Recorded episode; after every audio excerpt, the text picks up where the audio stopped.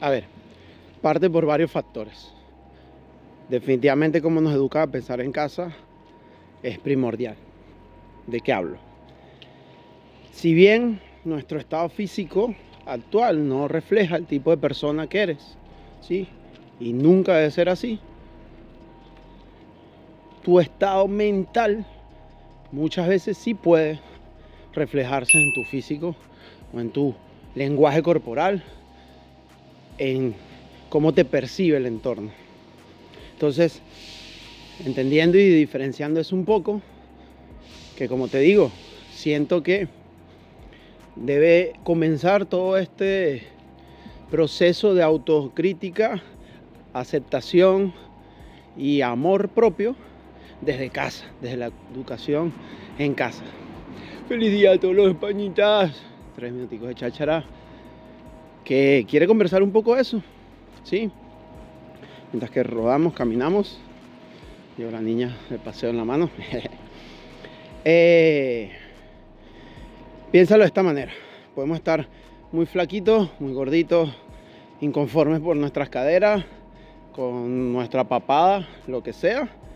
Pero puede ser, un, sería genial que fueras una persona amable, cariñosa, eh, eh, amorosa con el entorno, eh, trabajadora, colaboradora, etc, etc. ¿Vale? Y eso te hace una persona muy hermosa. Eso te hace más hermosa te hace más hermoso ser humano que lo que veas en el exterior. Pero sucede también que muchas veces, pues, tenemos obviamente malos hábitos, esa es como que la típica, y se refleja en nuestro estado físico.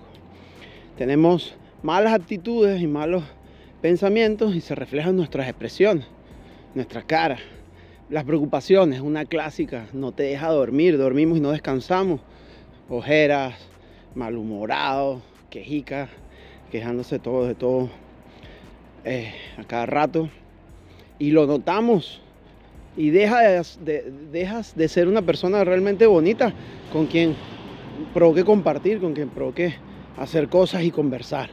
Sí, porque tu estado mental se refleja en tu físico, pero también se refleja en el entorno. Y yo, como muchas veces lo hemos hablado por aquí, pues no quiero eh, que mi entorno sea un entorno negativo. Ya uno tiene sus momentos, pero si el entorno es constantemente así, pues no lo quiero. ¿Vale? Entonces, cuéntame, ¿tú qué opinas, no?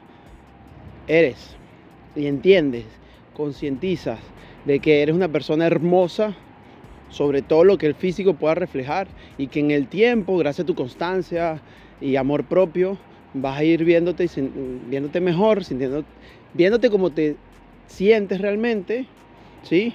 Y cuidado, cuidado, no me voy al extremo. No estoy hablando de que si hoy en día te sientes genial, tengas que llevar un canon de belleza específico, una, una silueta específica, un peinado, un color de pelo específico. No. Pero siempre se puede estar mejor. Por eso también habla la autocrítica. Yo me tengo mucho amor propio, pero sé que me puedo estar mejor.